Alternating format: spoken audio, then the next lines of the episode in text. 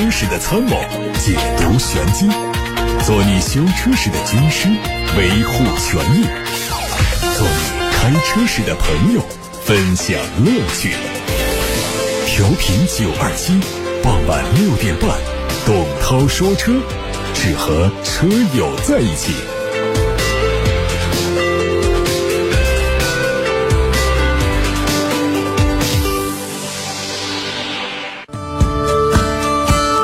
欢迎大家听董涛说车节目的直播。各位关于选车用车的话题问题，可以发到直播间，热线是八六八六六六六六，打通留言。另外还有董涛说车同名微信公众号，可以留言。看新闻，国内新能源汽车领域最近最大的热点就是特斯拉国产车型全系大降价。在宣布降价之后呢，国内消费者出现了两极分化的情况，老车主吐槽被当韭菜疯狂收割，组团在特斯拉线下门店维权。另一边呢，持币观望的消费者看到降价消息之后呢，火速下单。订购成为新客户。有媒体报道说，特斯拉中国在过去三天之内已经获得了三万辆的新车订单，销量非常夸张。另外，特斯拉 Model Y 降价前的提车周期是一到四周，降价后显示提车周期变成了两到五周，这也就说明订车的消费者还在持续增长当中。目前，特斯拉方面并没有对老车主们提出的维权诉求做出回应。从以往特斯拉因价格调整引发的多次维权事件来看呢，特斯拉官方并不会轻易的给出补偿方案。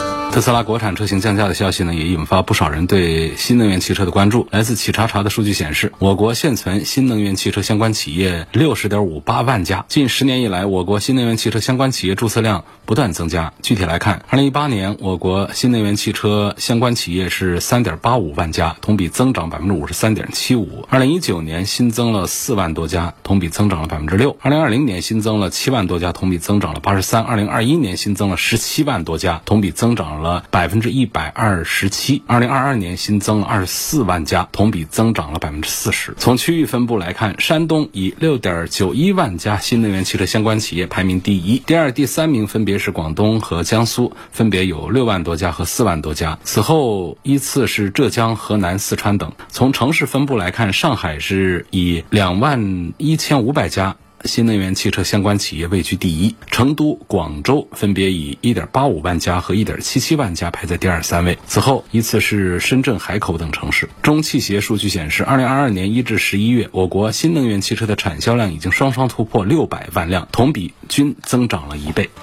去年四月，广汽本田发布公告说，二零二三年起，广汽本田将不再生产和销售广汽讴歌品牌的现有产品。现在打开广汽讴歌的官网，不再是璀璨亮丽的车型，也没有了购车选车的入口，取而代之的是一眼可见的五零四错误代码。与此同时，广汽讴歌官方公众号等平台也已经陆续下架，而这些都意味着广汽讴歌正式退出了中国市场。讴歌是本田旗下的高端汽车品牌，二零零六年开始以进口车的形式进入中国市市场。并且在二零一六年引进国产。不过令人遗憾的是，讴歌在中国市场的多年发展中，并没有什么所谓的高光时刻，销量一直表现一般。而到了二零二二年，多年表现低迷的广汽讴歌就萌生了退役。讴歌的退场有在产品力、产品规划、营销举措等方面缺失的原因，但不可否认的是，中国汽车市场电气化进程的加快，以及中国品牌的迅速崛起，加速了讴歌的败亡。事实上，讴歌并不是第一个在市场竞争中落败的海外品牌，出走的雷诺不在国国产的吉普等都是其中的典型代表。当然，讴歌也不会是最后一个败走中国市场的海外品牌。至少目前来看，已经有很多海外品牌在中国的生存举步维艰，可能下一个就是他们其中之一。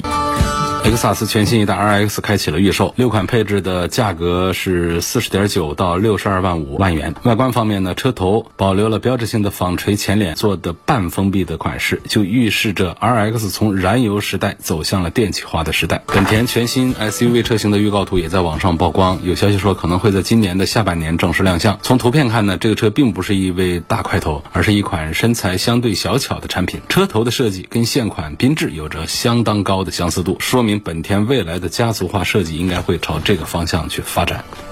汽车电子后视镜的新国标正式发布了，新标准将在二零二三年七月一号起正式实施，届时将全面取代现行于二零一三年发布的国标版本标准。新标准一大亮点就是规定了，不仅可以安装电子后视镜，还可以取代传统的光学后视镜。目前国内已经有个别车型可以选装电子外后视镜，比如说。路特斯的新产品最近就宣布可以选装，选装费是一万六。北汽魔方也可以选装。除此之外，小鹏、广汽埃安、本田等汽车品牌都明确表示，未来将会在一些车型上搭载 CMS 系统。随着电子后视镜正式获批，这一项配置大概率会在中国市场上普及开来。各位刚才听到的是汽车资讯，现在开始回答大家的问题。有网友问：特斯拉出过汽油车吗？前几天看到一台特斯拉挂的蓝牌，年份看起来老。你应该搞错，特斯拉它是一个彻头彻尾的新能源汽车品牌，它只做纯电动车，跟汽油发动机没有一毛钱关系。应该是看错了，你看到是挂蓝牌的特斯拉，那就是看到有相似的车标，你觉得那个是特斯拉？就算是那些不法分子搞套牌。也不至于犯这么低级的错误，给特斯拉套一个蓝牌上去。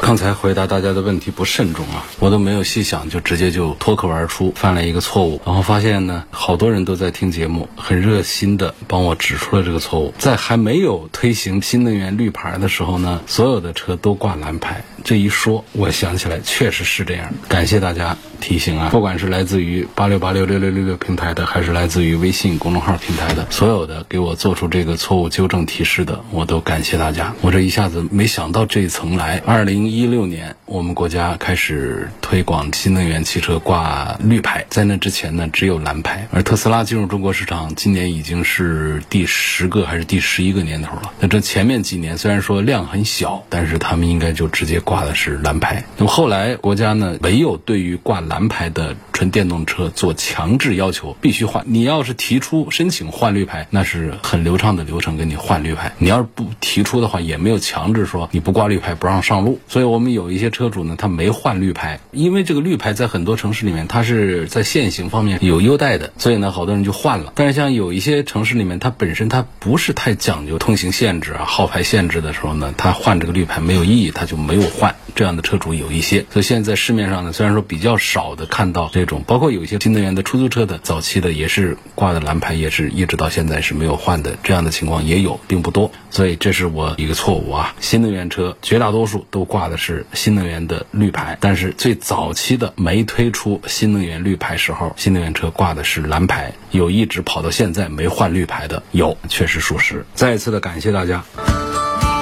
一七年的雷诺科雷奥今天故障提示，检查排放系统。四 S 店检查说是变速箱的问题，说要换变速箱，还说现场很多车都是同样的问题，问可不可能？不可能。要不是你听错了，要不就是他说错了。更严重的可能他在骗你，这骗的也太大胆了。哪有说这样就换一个变速箱的？你这是在哪一个店？那雷诺的 4S 店都没有了。你是去的日产的 4S 店去做的吗？是哪一个店？怎么这么的离谱啊？如果一个车不管是雷诺科雷傲还是什么什么各个品牌的，就是车辆如果故障提示要检查排放系统的话呢，它跟我们的变速箱是没有关系的。可能引起的原因呢，就是发动机。机里头的东西，比方说火花塞的一些问题、分缸线的问题、氧传感器，或者是三元催化的一个问题、节气门的积碳的问题等等，这都有可能会触发它的报警，就提示你要检查排放系统。它和变速箱之间没有关系。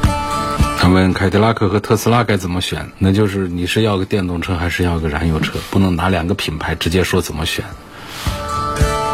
说我这个车停车之后刹车灯一直常亮是个什么原因？这个原因还是比较复杂啊，就是熄火之后刹车灯一直亮。第一个原因就是刹车开关的故障。刹车开关在哪儿呢？一般在我们那个刹车踏板那个底下那儿有一个刹车灯的一个开关，它的作用就是控制尾部的刹车灯亮还是不亮。你包括有时候我们停在那儿，其实都没有接通电源的时候，你一脚下去，它把这个开关打开，跟它相连接的刹车灯点亮，目的就是让后方的车主可以及时关注到你的车辆状态，防止追尾这样交通事故发生。如果它有故障的话，刹车灯就会一直亮，或者说一直不亮，这就是开关坏的这个可能性。那么刹车开关故障的解决办法就是特别简单，换一个开关就可以了。换的时候就在那个刹车踏板的上面那个护板把它给拆下来，就可以找到这个开关，拆下来新的装上去，护板还原就可以了。那么除了这个开关坏之外呢，还有一个原因呢，就可能是刹车系统，比方说刹车片的过度的磨损老化，刹车片的厚度，行车距离长了它。变薄了。这个厚度如果低于新刹车片的三分之一的时候，就可能会导致刹车的性能下降。再严重的话呢，就有可能会触发刹车灯的点亮。这在一些车型上是有这样的功能的。那么这个解决方案呢，那就是换刹车片。那么第三个呢，就是有一些车型呢，它带警示停车灯的一个功能，就是为了车辆本身的安全，尤其是在路边临时停车的时候，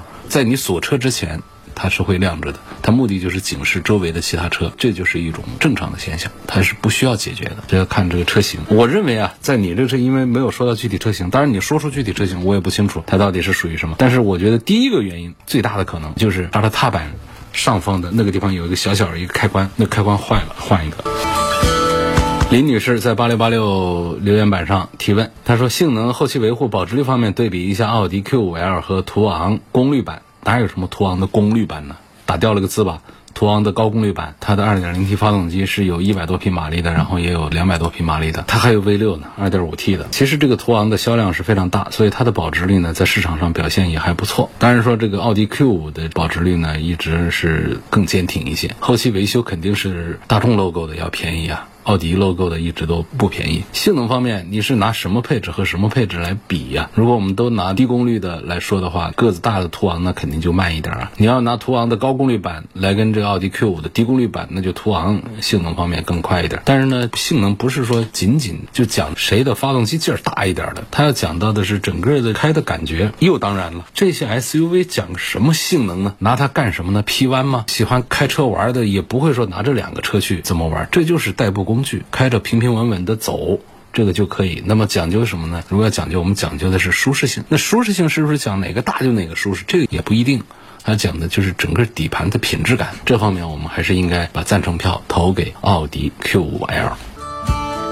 下面有朋友希望我能够聊一聊讴歌退出中国市场的事儿，这个其实都不是新闻了啊，只是说现在呢，它更正式一点。在夏天的时候就传出北京的那个讴歌店都关了，还有其他的经销商啊都已经不再进货了，就把现有的库存消耗掉。还有呢，转网的退出的，就这些信号，基本上可能非车圈的就觉得这是偶然的，但是车圈一般的早就觉得这个品牌那就是要退出了，这是退出的一个基本的一个前兆。然后。它本身的销量那么差的情况下，不能做赔本的生意做时间太长，它一直是赔本的买卖的话，那么广汽集团肯定要做出这样的一个决定出来。现在我们看到的就是广汽讴歌这个品牌正式宣告成为历史。至于它将来进不进来怎么做，那不知道。反正现在是关停了。有网友开玩笑留言说，长安以后可以独享车标了。这说的什么意思呢？就是长安汽车的 logo 不蛮像那个讴歌的 logo 吗？说长安以后就独享车标了。这次的官网的关。呢，可以说是广汽讴歌退出中国市场的这个靴子落地。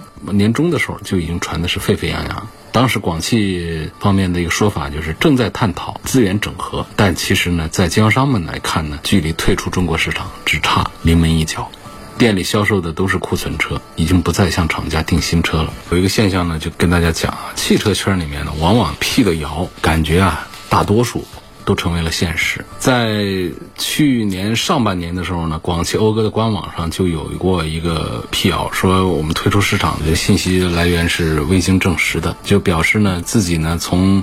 二零二三年起，广汽本田将不再生产广汽讴歌品牌的产品。然后呢，广汽本田会整合这个广汽讴歌的品牌资源，加入到这个电动化的这个事业当中来。但是这现在来看的话呢，没有这进一步的这些动作，这样的新闻放出来。那么这就涉及到一个我们讴歌的车主，我们的车后续的保养维修怎么办？按照前面那些惯例，都是找这个上家品牌或者是合作品牌。比方说雷诺，雷诺推出之后呢，它的这个合作品牌像日产，他们就可以接手。这相关的后面的一些业务。那么在讴歌退出之后，广汽本田就表示呢，将通过已经转型电动化销售服务网络的广汽讴歌特约店以及广汽本田 4S 店，来继续为讴歌车主们提供保养维修服务，保证车主的权益不受影响。其实我们来回顾的话呢，从2006年讴歌正式进入到中国市场，已经是十几年，在非常惨淡的销量面前，本田在中国市场的豪华品牌讴歌呢，应该是把这个形势看得更加的。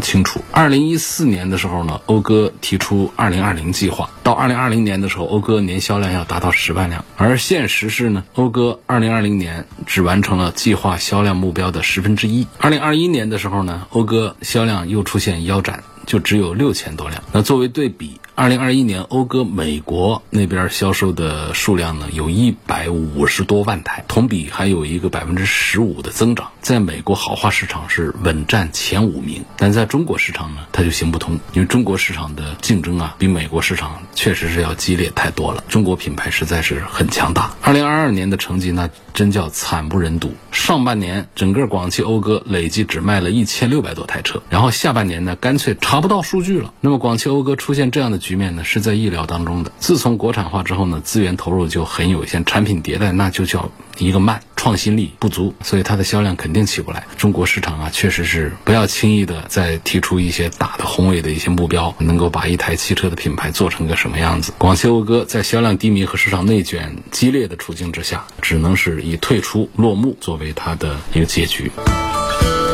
有个网友问，在这个性能方面评价一下新揽胜值不值得买？这性能方面没得话说的啊，这个车不管是讲它的越野的能力，相对上一代来说呢，有很大的提升。还讲它的提速啊、动力啊这方面的，它都是没有什么多大问题的。那揽胜呢，在中国市场上呢，就是现在评价比较多的是什么呢？就是第一，它真不便宜啊；第二个呢，就是在这个设计上呢，还是让我们很多中国消费者在吐槽，是比原来的看起来更加的未来感、更加的科技感。但是没有原来的看起来那么的大气。对于中国的消费者来说，花一两百万、两三百万来买一个 SUV，你不管多漂亮，你要是缺了大气这个词垫底子的话。那就不对。因为过去为什么说这个揽胜在奔驰、宝马、奥迪，包括保时捷的同档次的大车面前，一直是不输给他们这个市场热度呢？它难道说尺寸就特别大吗？也不是。但是呢，它通过方正的、硬朗的这种设计，营造出来的那种气场，开过来就感觉它是一个很大的一个车。是一个卡宴开过来就不会给你这样的一个感觉。所以呢，这个车呢，就是中国人就喜欢大气、豪放。这样的这个车呢，它这个揽胜啊就一直很受欢迎。但是这个改造呢，这次推出的新揽胜，这已经推出两年了啊。推出这个新揽胜呢，它在这个车尾这儿呢往后一收，这种收窄的效果，无论是正后方还是侧后方四十五度角两个方向上去看车尾都感觉别扭窄。这个错误呢，其实前面已经犯过一次，就是在发现五上。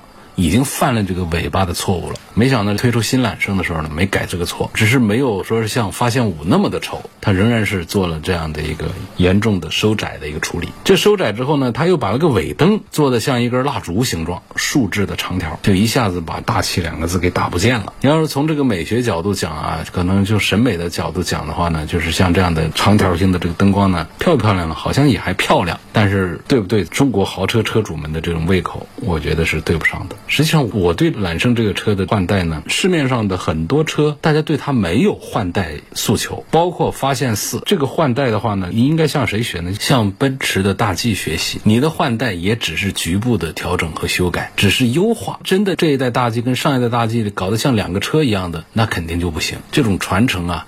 我觉得在高端品牌里面还是非常的在意的。你像保时捷，保时捷的911，这对于设计师来说，可能外行看呢，就是他偷懒，他没怎么做设计，他就推了新的一代911。但实际上呢，从专业的角度讲呢，非常考验设计师的功力，就是既让你继承了百分之九十以上的 DNA，一看就知道是这个车，同时又让你一看就知道它是一个新款，这就太考验我们设计师的本事了。它比说整个把原来的设计图纸把它推翻了，重新做一个要更难一些。这是设计层面的恰到好处的这种点睛之笔的小的变化，同时这个变化还得变得很漂亮，这就特别难。那么这一代揽胜相对于上一代揽胜，它确实这个变化特别大。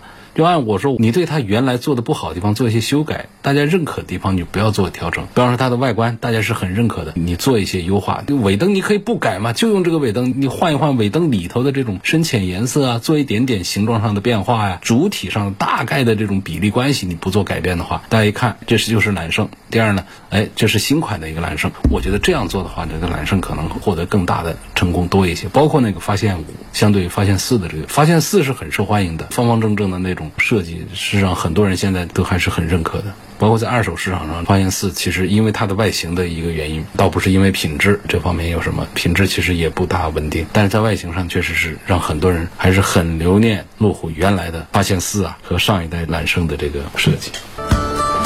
我们市面上就是很多车。市场上其实没有对它换代的呼声，这个是设计师或者说汽车企业这个品牌啊自己加戏，非得说跟着时代来，要换代，结果呢把自己的市场给换没了，这是何必呢？我们换代，我觉得更重要的就是一个就是在设计上呢保留经典的部分，修改不受欢迎的部分；第二个呢就是我们在科技在配置上做优化、做提升，我觉得这是换代的最应该做好的地方。下一个问题，奔驰的 GLB、宝马的 X 一、奥迪的 Q 三、凯迪拉克 ST 五这几个车怎么选？看中了奔驰的服务和车内饰。实际上呢，这几个车你确实要讲这个维度，不同的维度，这四个车呢都可能会当选为值得推荐的一个车。我们不能综合来看这四个车里面哪一个最值得买。那么后面的留言说看中了奔驰的服务和车内饰。